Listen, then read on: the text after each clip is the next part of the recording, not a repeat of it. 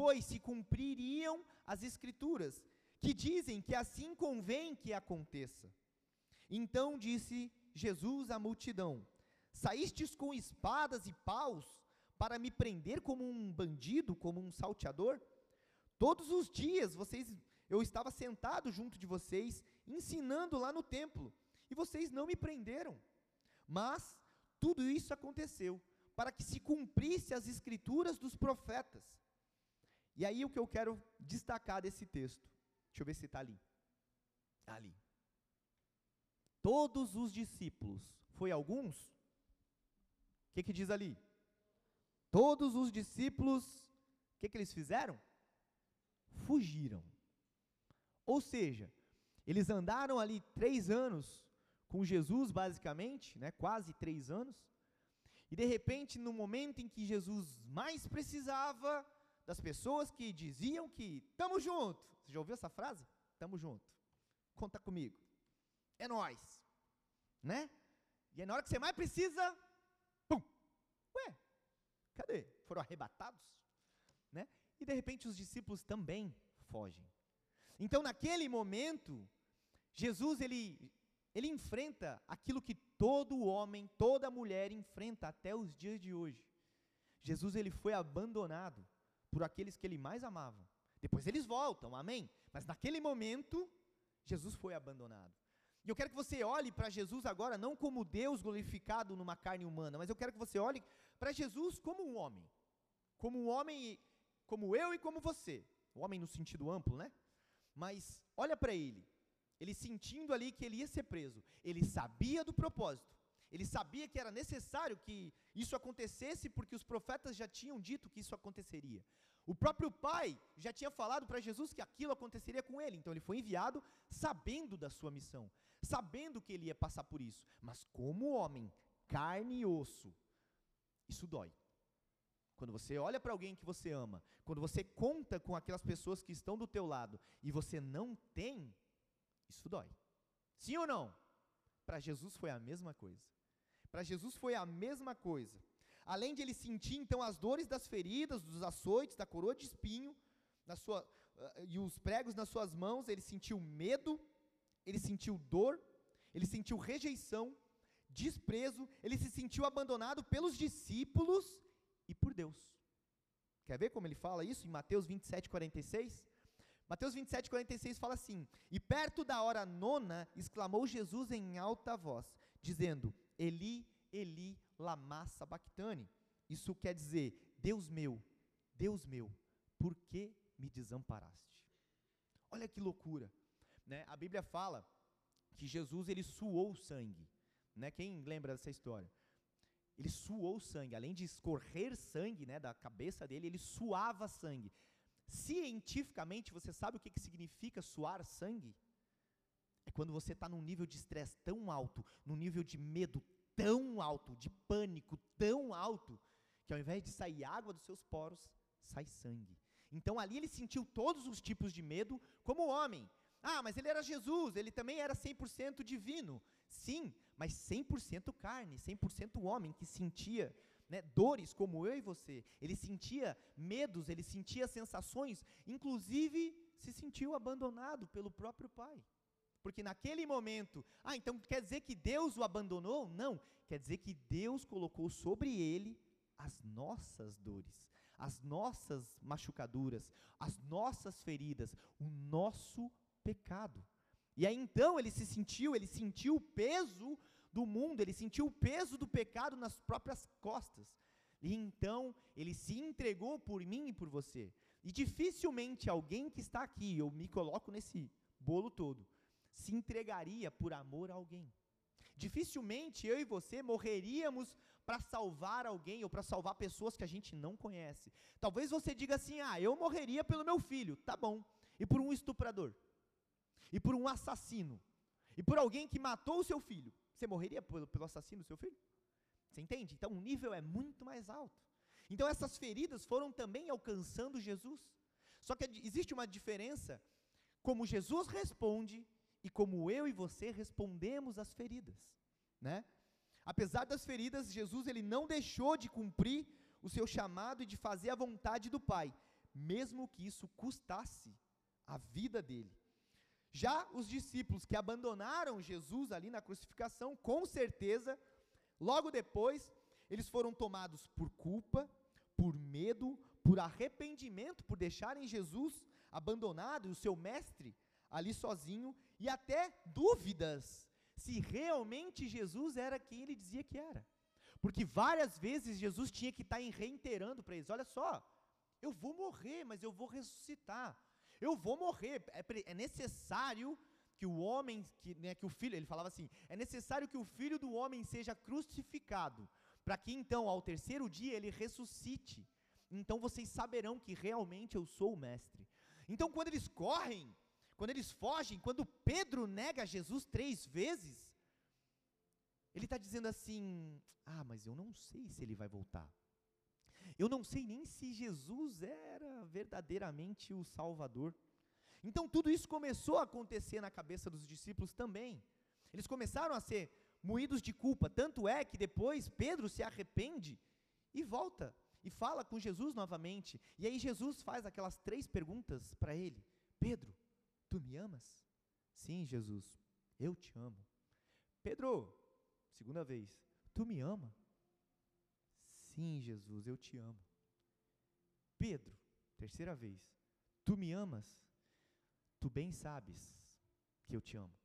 Porque ele tinha negado três vezes, então era necessário que ele reafirmasse essas três vezes de novo que ele amava Jesus. Não para Jesus saber se ele realmente amava ele, mas para Pedro entender que existia uma ferida em Pedro, porque ele tinha negado a Jesus. Então, todas as vezes que a gente sabe que fez algo errado, gera em nós também uma ferida, além de gerar em outra pessoa. E aí, então, nessa ferida, nós somos moídos de culpa. Né? Muitas vezes, quantos, quantas pessoas que estão aqui né, foram, é, de repente, abusadas, foram é, sexualmente ou psicologicamente e ainda acham que é a sua culpa. Ou de repente a mãe fala, ah, mas também, olha só o jeito que você estava, olha onde você estava. É, é, é, mais ou menos como que quando um ladrão rouba você na rua, você está com o celular na mão, e aí vem uma pessoa e rouba teu celular, mas também estava dando bobeira com o celular na mão. Mas peraí, eu, eu sou errado. Eu estava com o meu celular na minha mão. O cara veio e me roubou. É, mas tu estava dando bobeira. Tá, mas a culpa é minha porque eu estava com o meu celular na mão. A culpa não é do ladrão que roubou. Então a gente meio que. É verdade. Eu dei bobeira. A culpa é minha. Não, mas olha o que eu fiz. Não, mas. Você entende? Então a gente começa a se culpar por coisas que nem eram culpa nossa. Quantas vezes o casamento acaba porque né, não, as coisas não estão boas e de repente acaba e você se culpa. Ah, mas é, fui eu, eu devia ter feito isso. Ou meu filho entrou nas drogas, é, mas o que que eu não fiz? O que que deixou de, o que que eu, onde eu errei? Ah, mas o meu filho acontece alguma coisa, a minha esposa acontece, ah, mas onde eu errei? O que que eu fiz? E às vezes a culpa não é tua. Às vezes a culpa não foi tua, né? E então, por exemplo, Jesus na cruz, a culpa era dele? Sim ou não? Não. A culpa era minha, a culpa era sua, a culpa era nossa. Mas ele veio para pagar um preço que eu e você não podíamos pagar. Jesus, ele curava feridas e doenças físicas. Todo mundo já sabe disso, né? Tem várias passagens na Bíblia que fala a respeito de curas físicas. Ah, o cego que foi curado, os leprosos que foram curados. Mas será que Jesus cura lesões, feridas emocionais? É o que a gente vai ver aqui na Bíblia. Em Atos, no capítulo 5, versículo 15 e 16, abre aí, na NVI para mim, por favor.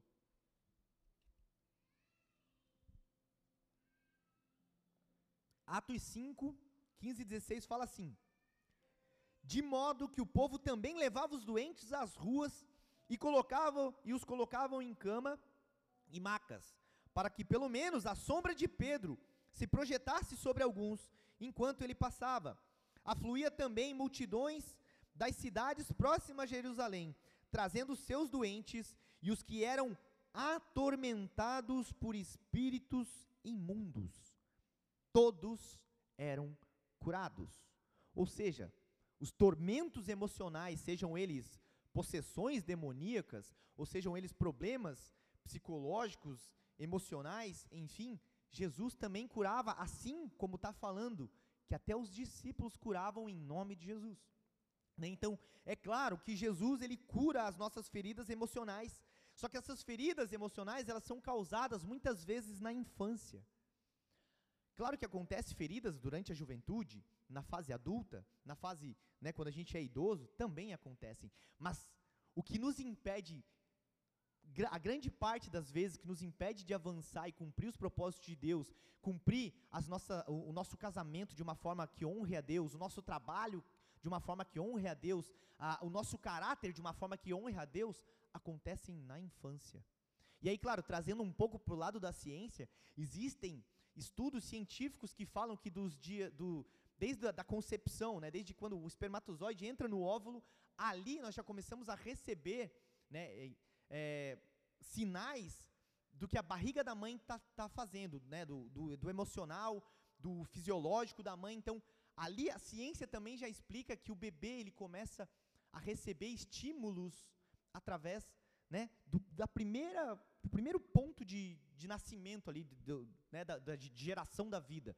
Então, olha o quão importante é você que mulher grávida falar para o seu filho, para sua filha na barriga, filho, filha, o pai e a mãe te amam muito. Eu lembro que quando a Vanessa, a minha esposa, engravidou, desde o primeiro momento que a gente soube que ela estava grávida, eu já comecei a falar com o Teodoro. Eu nem sabia se ia ser o Teodoro ou a Isa, né? A gente ia chamar de Isa também. E a Isabel, né? Ia ser a Isabel se fosse menina, né? E a gente falava assim, ó, a gente ama muito você.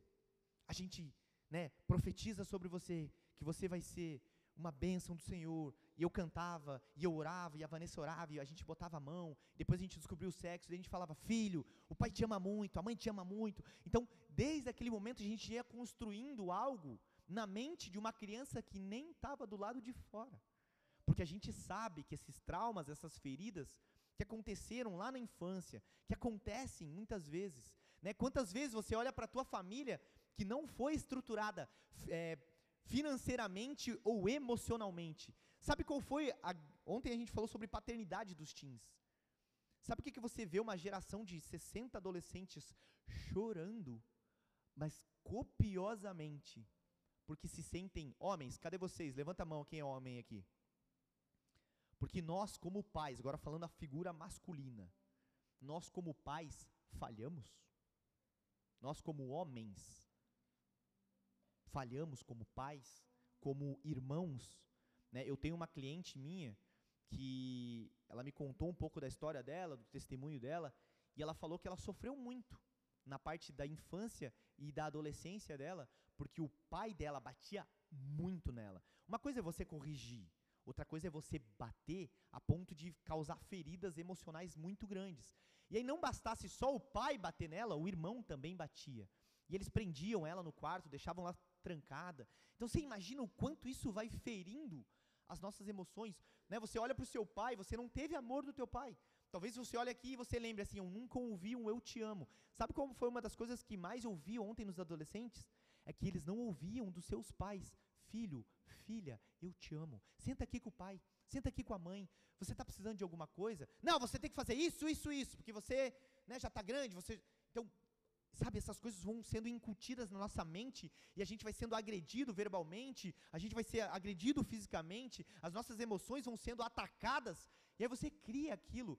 E aí sabe o que, que acontece? Você começa a ter medo.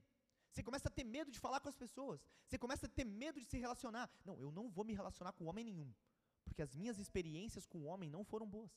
Ah, mas o meu pai fez isso. Ah, mas o meu tio me fez isso. Ah, mas o meu primo me fez isso. Ah, mas o meu namorado, o meu marido me fez isso. Então, não quero mais. Ah, a minha mãe fazia isso comigo, então eu não quero mais nem ver mulher, eu não quero mais nem saber. Eu, eu vou morrer solteiro. Ou eu vou, enfim, vou para o outro lado. Agora eu sou homem gosto de homem. Agora sou mulher gosto de mulher. Então, tá tudo virado, porque as nossas emoções, elas estão tudo viradas. Porque a gente realmente foi agredido nas nossas emoções. E isso nos causaram tantas feridas. Né? Quantas vezes mulheres e homens no seu trabalho sofrem assédio moral? Porque eu mando e você tem que obedecer, senão eu te boto para rua. E aí você, ai meu Deus, eu preciso desse salário. Meu Deus, eu tenho filhos, eu tenho. E então você se submete àquelas coisas ruins o tempo todo. Quantas vezes a própria igreja, e eu não estou falando bola de neve palhoça, estou falando da igreja do Senhor, impõem coisas sobre você, você tem que fazer, porque senão você não vai ser, porque senão não. Não. Nós precisamos viver num ambiente saudável. A gente precisa viver num ambiente onde as pessoas se amam verdadeiramente, trocam ideia, de verdade, não precisa levantar sua mão não. Mas qual foi a última vez que você sentou uma semana direto com a sua família na mesa com pratos bonitos, com talheres bonitos, aqueles que você só coloca para as visitas quando vem? Qual foi a última vez? Eu não estou falando só para as mulheres, não, estou falando para os homens também. Qual foi a última vez que você sentou com a sua esposa, com seus filhos, uma semana direto, com os melhores pratos, com os, a, as, as, as coisas de cristais, as, as taças de cristais, porque aquelas são para momentos especiais. Sabe qual é o momento mais especial? Com a tua família, com o teu filho, com a tua esposa. É o momento mais precioso que você pode ter. Lá em casa, glória a Deus, a minha esposa, ela sempre teve essa visão. Vou arrumar, vou arrumar o melhor. Vamos, vamos fazer uma coisa junto? Vamos fazer todo mundo junto. Não tem esse negócio do filho ficar assistindo televisão enquanto come, está lá na frente da televisão. Isso quebra, isso rompe. Isso rompe a estrutura familiar.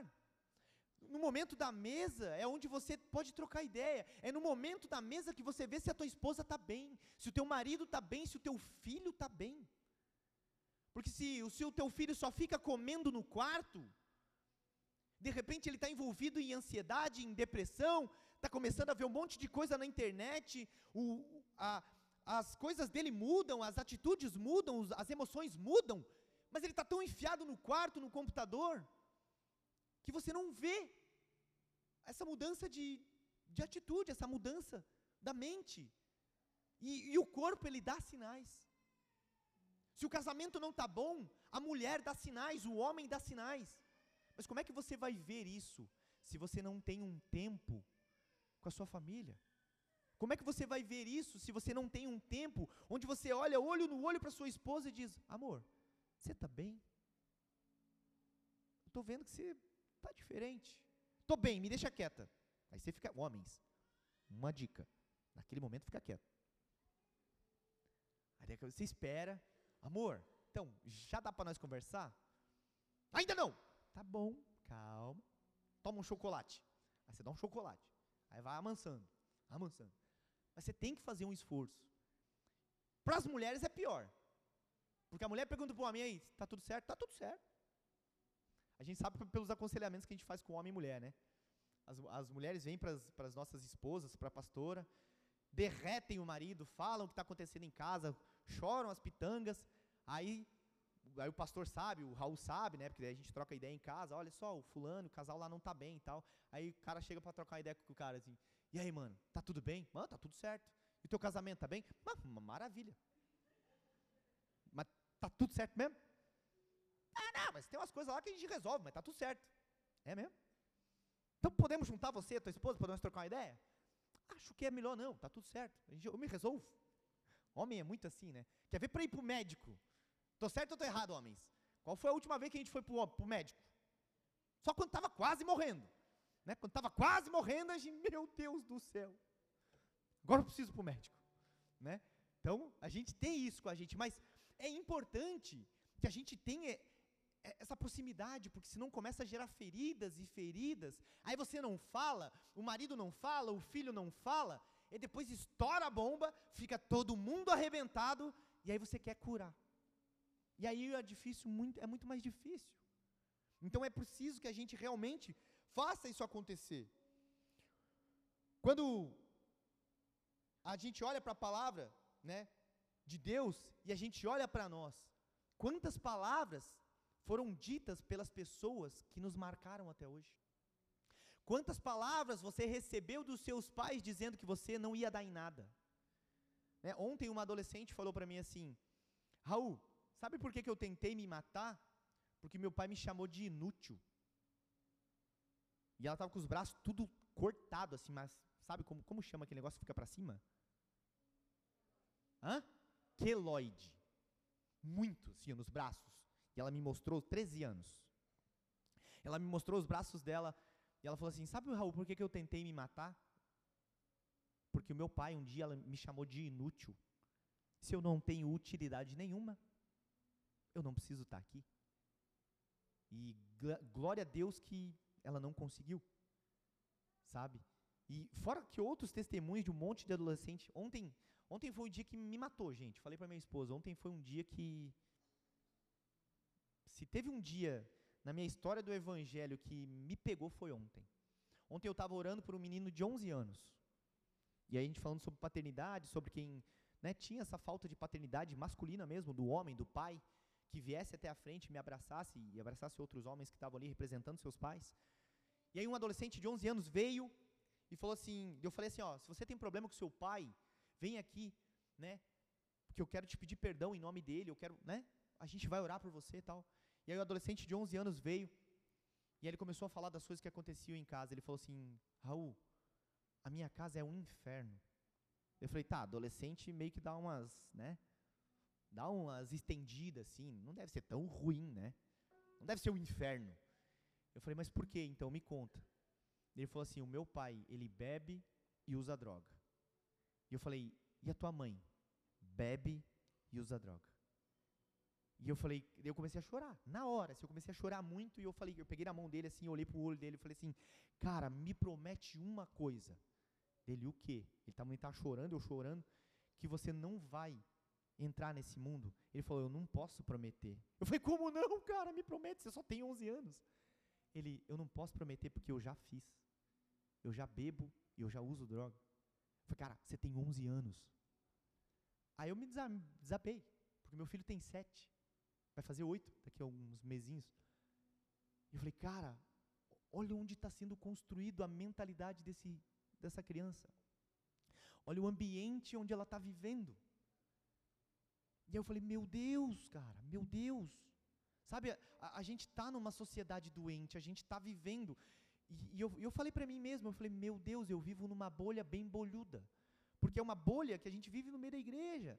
A gente conhece alguns problemas, a gente sabe das pessoas mais velhas, de repente, que usam drogas, que foram abusadas, mas a gente não conhece um monte de outras coisas.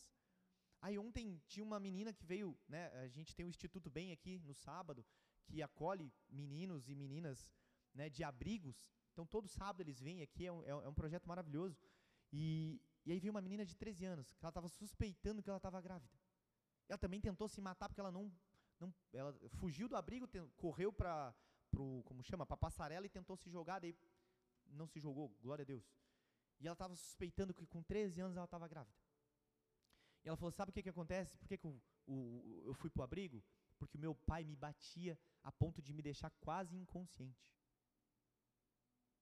E aí? Sabe o que está sendo gerado em nós desde a infância? Sabe essas machucaduras, essas feridas?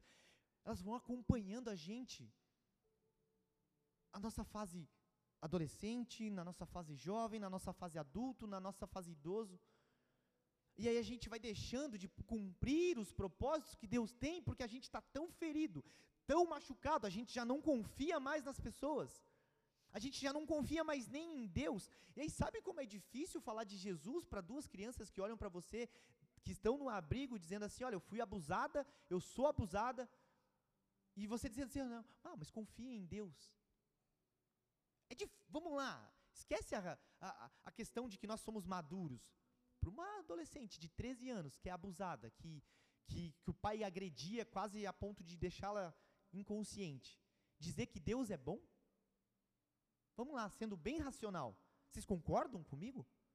Como que uma criança dessa vê Deus? Como que uma criança dessa vê o mundo? Você entende? É muito difícil. Porque a gente é ferido o tempo todo. A gente é ferido no trabalho, a gente é ferido pela esposa, a gente é ferido pelo filho, a gente, é, a gente fere o filho, a gente é ferido, é ferido na igreja, a gente vai para a igreja, acha que lá vai ser um lugar melhor, mas tem um monte de gente ferida também. Então, como é que a gente pode curar essas feridas? Como é que a gente pode realmente cumprir os propósitos que Deus tem para a nossa vida se a gente está todo machucado? Como?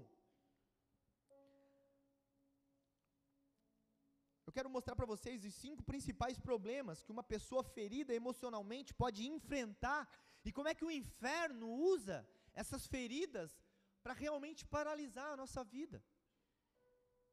Primeiro ponto, uma ferida emocional causada em nós, ela nos traz baixa autoestima.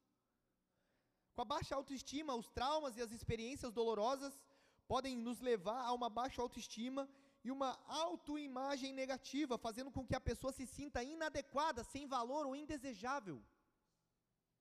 A, a baixa autoestima é quando você olha para você mesmo e você diz: Eu sou feia, eu sou feio, eu não vou dar em nada, eu não, eu não sirvo para nada, eu não sou inteligente, eu não tenho nada de bom para oferecer.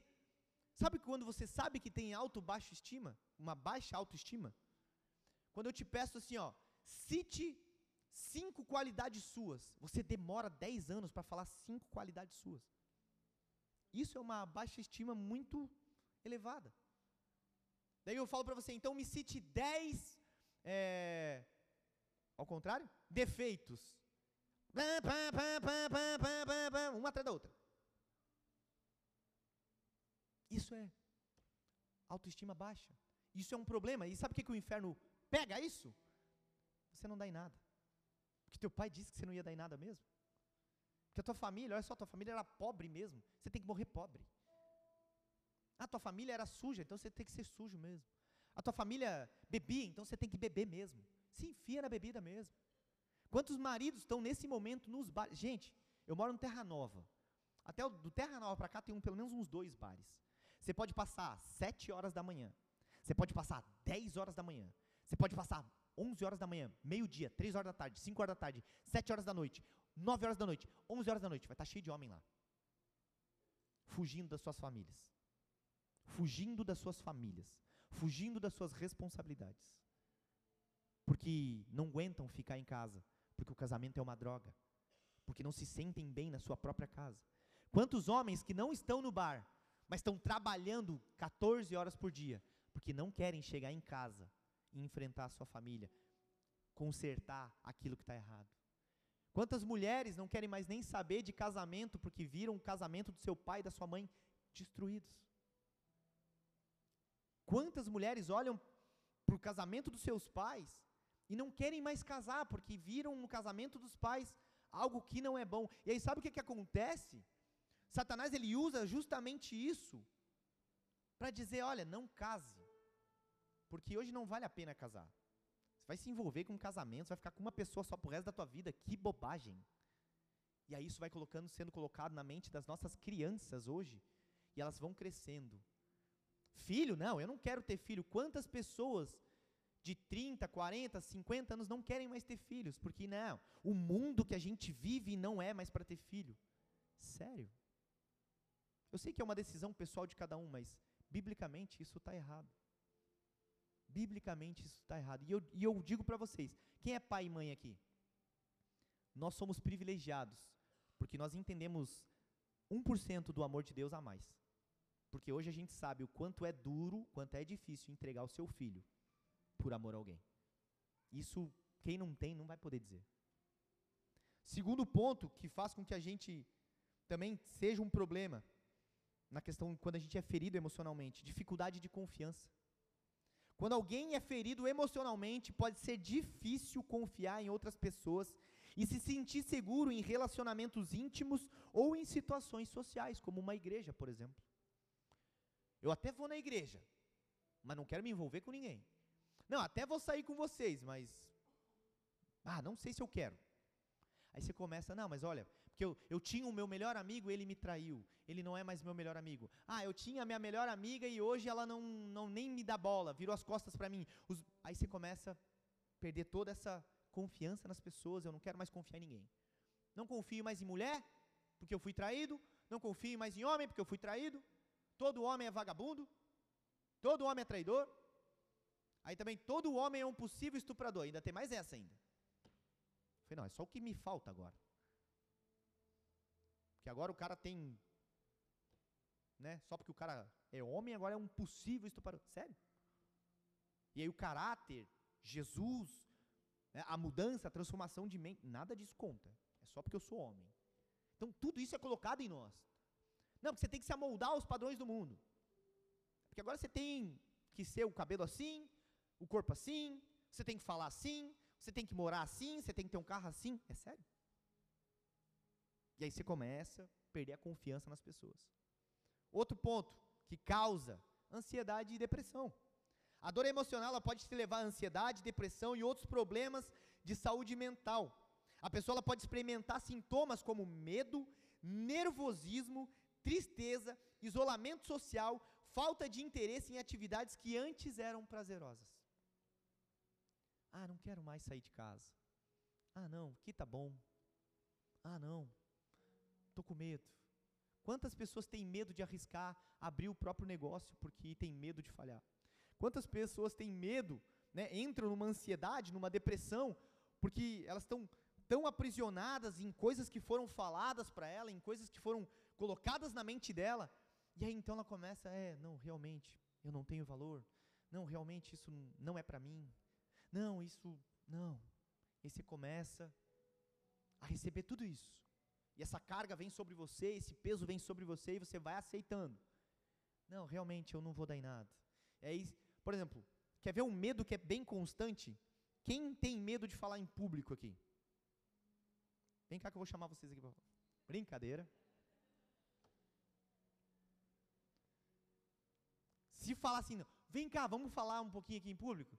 Mano, começa a suar, começa a tremer, dá um taco cardíaco, dá um negócio ruim. Porque isso é um trauma. Isso é uma ferida que lá atrás foi aberta. Você tem medo, principalmente, do que as pessoas vão pensar sobre você. Esse é o primeiro medo.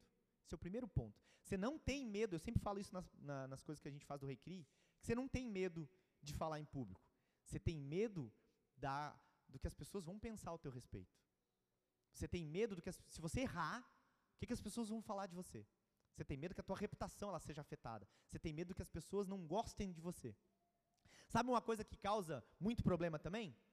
Não saber dizer não. Isso é um grande problema. Sabe por que você não sabe dizer não? Porque você tem medo de que as pessoas não te amem mais. Porque lá atrás você não podia dizer não para seu pai, você não podia dizer não para sua mãe, você não podia dizer não para seu marido, para seu filho. Aí você, não, mas eu sou a melhor mãe, então eu tenho que dizer sim para tudo. Eu sou a melhor esposa, então eu tenho que dizer, sim para tudo. Ah, eu sou a melhor funcionária, então eu tenho que dizer sim para tudo. Ah, eu sou o melhor patrão, então eu tenho que dizer sim para tudo. Eu sou o melhor líder na igreja, então eu tenho que dizer sim para tudo. Está errado. Se você não sabe dizer não, isso vai te causando medo, ansiedade. Você fica, ai meu Deus, tá, não, tudo bem, pode fazer. Não, não mas é assim mesmo. Não, é, é, é isso aí mesmo, pode ser. E você não aprende. Então tudo isso vai te causando feridas. Quarto ponto, dificuldade em estabelecer limites saudáveis. Pessoas feridas emocionalmente, elas podem ter dificuldade em estabelecer limites saudáveis e podem se encontrar em relacionamentos tóxicos ou em situações que agravam a sua dor emocional. Quantas mulheres estão hoje presas em casamentos que o marido agride, que o marido bate, que o marido esculacha? Ai, mas meu Deus, olha só, se eu me separar, que, que vai acontecer?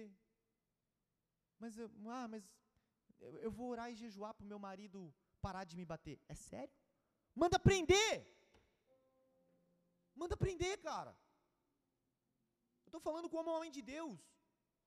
Se o teu marido está te agredindo, manda prender, denuncia na polícia. Depois ora para que ele se converta. Mas vai ficar apanhando dentro de casa? Não vai. Não pode. Isso não, não é bíblico. Você entende? Quantas pessoas estão dentro de trabalhos hoje que, que ficam lá recebendo do seu patrão ordem, chamando de lerdo, chamando de burro. Oh, mas tu é burro mesmo, né? Tu não Já te expliquei dez vezes, tu é burro, tu é burra, tu não entende. Ai, ai, tá, me desculpa, tal. Ai. Mano, bota um processo nas costas do cara. Isso não se pode fazer com ninguém, gente, vocês entendem? Isso vai gerando coisas em nós que vai acabando com a nossa mentalidade, vai acabando com o nosso amor próprio, vai acabando com o nosso emocional. Depois você ora pelo teu patrão, depois você ora por ele. Quinto ponto. Dificuldade em expressar emoções. As pessoas feridas emocionalmente, elas podem ter dificuldade em expressar suas emoções e podem se sentir desconectadas dos seus próprios sentimentos. Isso pode levar a um comportamento reprimido emocionalmente distante ou até mesmo desapego.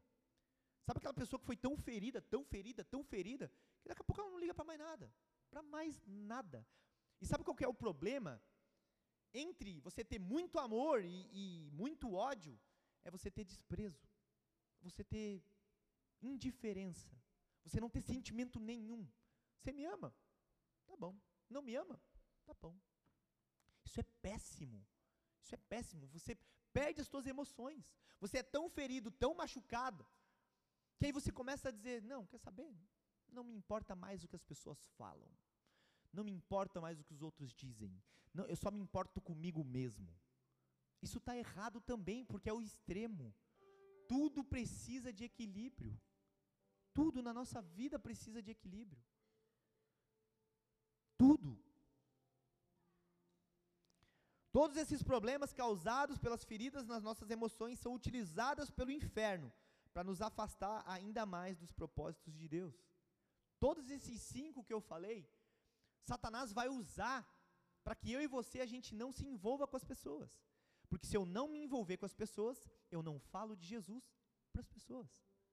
Se eu não me envolver na igreja, então eu não tenho compromisso, porque afinal de contas, eu já fui tão ferido, então eu não vou me envolver, vou ficar só sentadinho, tá tudo bem. Eu não sou capaz. Não, eu nem tenho habilidade. Não, eu não sou ninguém, eu não sei nem a palavra, como é que eu vou me envolver na igreja? Gente, a gente está o tempo todo aprendendo a palavra. Eu estou pregando para vocês, mas todo o tempo eu tenho, preciso estar tá me alimentando, eu preciso estar tá aprendendo, todo o tempo. Eu não sei tudo e, e eu não vou saber tudo. E digo para você, você também não vai saber tudo. Mas você só precisa querer fazer que as coisas aconteçam na tua vida. Então, a pergunta que vale milhões: como é que eu curo as minhas feridas e eu vivo o caminho de Deus para a minha vida? E como é que eu cumpro esses propósitos? Primeiro ponto: sonde o teu coração e reconheça essas feridas, reconheça os erros, reconheça os teus pecados. Sabe o que, que a palavra fala em Salmos 139, no versículo 23 e 24? Fala assim: Sonda-me, ó Deus, e conhece o meu coração. Prove-me e conhece os meus pensamentos. Veja se há em mim algum caminho mau e guia-me pelos caminhos eternos. Sonda o teu coração. Onde que estão tá essas feridas? Quem causou essas feridas? Por que eu estou achando que isso é para mim? Por que, que eu tenho ódio do meu pai? Por que, que eu tenho ódio da minha mãe? Por que, que eu tenho raiva daquela pessoa que me feriu? Por quê? O que, que aconteceu? Então, sonda o teu coração. Aqui, né, então a gente precisa olhar para isso. Segundo ponto, arrependimento. Marcos 2, no versículo 17, fala assim: E Jesus, tendo ouvido isso, disse-lhes: Os sãos não necessitam de médico, mas sim que estão doentes. Eu não vim chamar os justos, mas sim os pecadores ao arrependimento. Aqui Jesus ele não está falando sobre as feridas físicas, ele está falando a respeito de nós, nos arrependermos dos nossos pecados. Talvez alguém tenha ferido você, que provavelmente alguém te feriu em algum momento. Todo mundo é ferido ou fere em algum momento, em algum momento. Mas a questão é, eu fui ferido. Qual é a minha reação frente a esse ferimento? É aí que eu entro em pecado ou não? Se eu passo a odiar o meu pai porque ele me feriu, eu estou em pecado. Talvez você está lembrando do teu pai, daquele relacionamento que você teve que não teve bons frutos. Talvez a tua mãe, talvez o marido, esposa, teu filho que se afastou de você, ou que você se afastou do seu filho, não importa. Mas se você não olhar para isso, ou sondar o teu coração e se arrepender dos teus pecados, e eu me arrepender dos meus pecados, a gente não vai conseguir curar essas lesões, esses, essas machucaduras. Então, o primeiro ponto que a gente precisa, eu coloquei aqui, ó, como a gente viu ali em Marcos 2,17, Jesus está chamando os pecadores para o arrependimento. O arrependimento gera a mudança prática nas nossas vidas pecaminosas e aí nos fazem alcançar a santidade. Então o ciclo é reconhecer, se arrepender, mudar a nossa conduta moral, ter práticas espirituais e aí então a gente alcança a santidade. Porque sem santidade, Hebreus 12, 14 fala assim: Esforcem-se para viver em paz com todos. Esforcem-se para viver em paz com todos. E pare e para serem santos. Sem santidade ninguém verá ao Senhor, a Deus. Ninguém vai ver a Deus se não tiver santidade. Então, como é que eu alcanço a santidade? Primeiro, eu reconheço que eu sou pecador, que eu sou falho, que eu tenho um monte de feridas. Então, eu preciso reconhecer. Eu preciso me arrepender de todas as machucaduras que eu fiz ou que eu, que eu tenho porque eu, por alguém que me causou. Eu mudo a minha mente, a minha conduta, as minhas práticas, a minha fala. Se eu estava no pecado, eu fujo do pecado. Se eu estava na pornografia, eu fujo da pornografia. Se eu estava na traição, eu fujo da traição. Se eu estava na mentira, eu, eu fujo da mentira. Tudo, eu começo a mudar a minha mente. Quarto ponto, eu começo a ter práticas espirituais. O que, que é práticas espirituais? É você ter uma vida com Jesus no teu secreto. É você ir para tua casa, começar a ler a Bíblia, a Bíblia, orar, começar a buscar realmente a Deus, vir nos cultos, entender mais da palavra, querer realmente se afundar mais na palavra, receber mais, ter sede, fome da palavra. E aí então você alcança a santidade. Ah, então quer dizer que depois eu viro santo, ganho uma auréola e não peco mais? Não. O pecado na vida de um cristão, ele é um acidente, não um encontro marcado. É um acidente, vai acontecer porque você não estava esperando. Aconteceu. Mas não é aquele que você fica premeditando e agora eu vou fazer e faz. Sabe que está errado se você fizer e você vai lá e faz. Isso é pecado. Não é que a gente não vai mais, vai virar santo e não vai mais pecar. Agora virou o perfeito da igreja, né? Como diz o nosso pastor, o vice-querubim. Não vai. Né? Então não, não acontece. Como é que eu, outra coisa que me faz curar as minhas feridas é ter fé. Hebreus 11:6 fala: sem fé é impossível agradar a Deus, pois quem dele se aproxima precisa crer que ele existe e que ele recompensa aqueles que o buscam. Sabe uma recompensa daqueles que buscam é dizer: Senhor, cura as minhas feridas. Senhor, eu odeio o meu pai, eu odeio a minha esposa, eu odeio meus filhos, eu odeio geral. Cura as minhas feridas, pede para Ele. Tenha fé que Ele vai transformar o teu coração. Hebreus 11 está falando isso. Outra coisa, para você curar as tuas, as tuas emoções, peça ajuda. Provérbios 28, 13, fala assim: O que encobre as suas transgressões nunca prosperará, mas, os que as, mas o que as confessa e deixa, ou seja, ele confessa e para né, com o seu pecado, esse sim vai alcançar misericórdia. Olha que bênção. Então está com um problema, sabe que está com problema, peça ajuda. Peça ajuda para o teu casamento, peça ajuda né, para as pessoas que são homens e mulheres de Deus. Não vai pedir ajuda para aquele teu amigo que, nesse tá, problema do casamento, vai pedir ajuda para o cara que é mais baladeiro, que é mais que bebe, que faz tudo errado. Pede ajuda para quem realmente vai te dar um conselho a respeito de Deus. E o último, que é o mais, para mim, é um dos mais importantes, que para mim foi o que curou as minhas lesões, as minhas emoções, as minhas feridas, é o perdão. O perdão, sem o perdão, não vai existir cura para as tuas feridas. Não vai. Sabe por que, que eu e você fomos salvos? Porque Jesus nos perdoou dos nossos pecados. Perdão é, um, é o maior ato de amor que alguém pode ter por aquele que nos feriu. Jesus perdoou a mim, perdoa a você. Mas quem que feriu ele? Eu e você. Ele perdoou Pedro, que traiu ele. É o maior ato. Sabe o que, que a Bíblia fala? Mateus 6,14 gente já está encerrando, viu, povo? Sei que você está com fome. Tem uns que estão me olhando assim, acaba logo para acabar, para eu comer. Mas calma, vai dar certo. Segura. Já estamos indo para o final. Mateus 6,14. Porque se perdoardes aos homens e as suas ofensas, também o vosso Pai Celestial vos perdoará a vós. Marcos 11, 25. Estou indo rápido, o pessoal do Data Show está quase louco. Vai lá.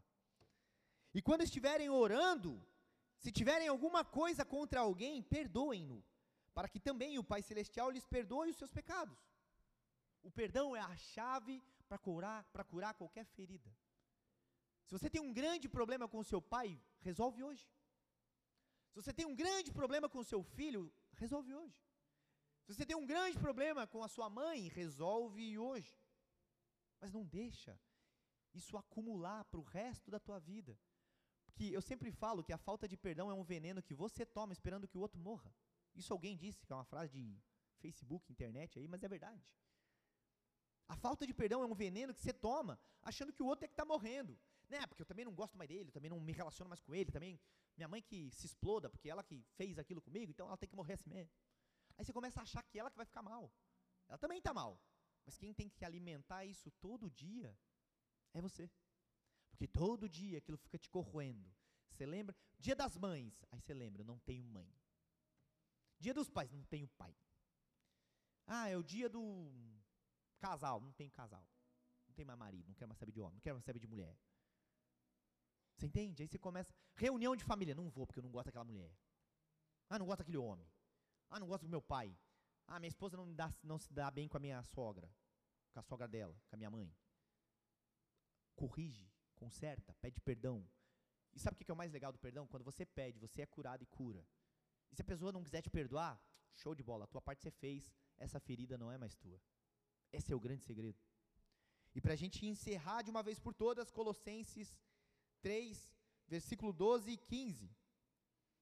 Até o 15, fala assim: Portanto, como povo escolhido de Deus, santo e amado, revistam-se de profunda compaixão, bondade, humildade, mansidão e paciência. Suportem-se uns aos outros. Espera aí. Ah, eu te suporto. Eu te aguento. Jesus disse que é para eu te aguentar. Então eu tenho que te aguentar. Tenho que te aturar. Né? Eu te aturo. Você, você ama sua esposa? Eu aturo ela. Você ama sua sogra? Eu aturo ela, porque é a mulher da minha, é a mãe da minha mulher. Não, suportar aqui está dizendo a respeito de dar suporte. Eu quero ser suporte, eu quero dar suporte. Amém? Então continua. Suportem-se uns aos outros e perdoem as queixas que tiverem uns contra os outros. Perdoem como o Senhor lhe perdoou. Acima de tudo, porém, revistam-se do amor, que é o elo perfeito.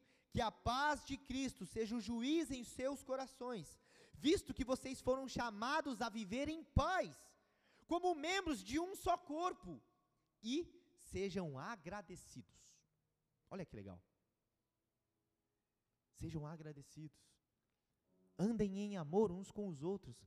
Perdoem quem precisa ser perdoado. Raul, mas não fui eu que fiz, foi ela.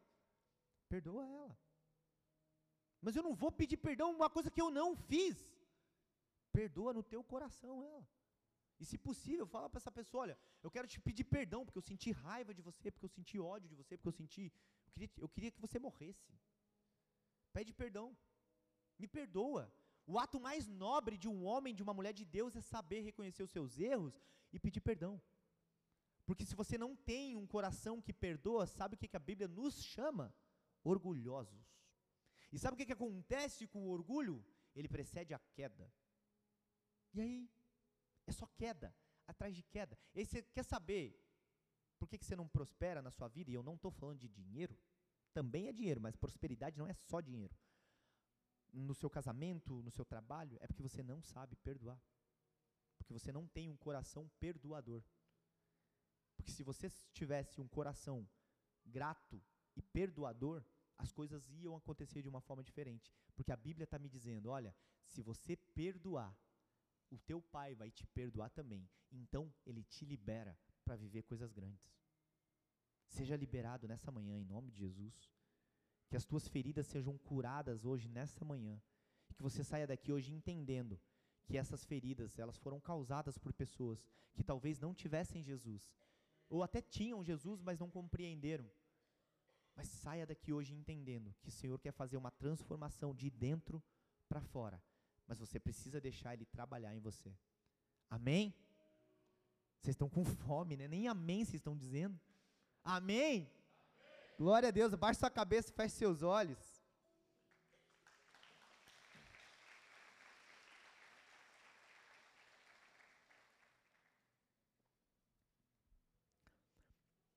Eu quero, nesse momento,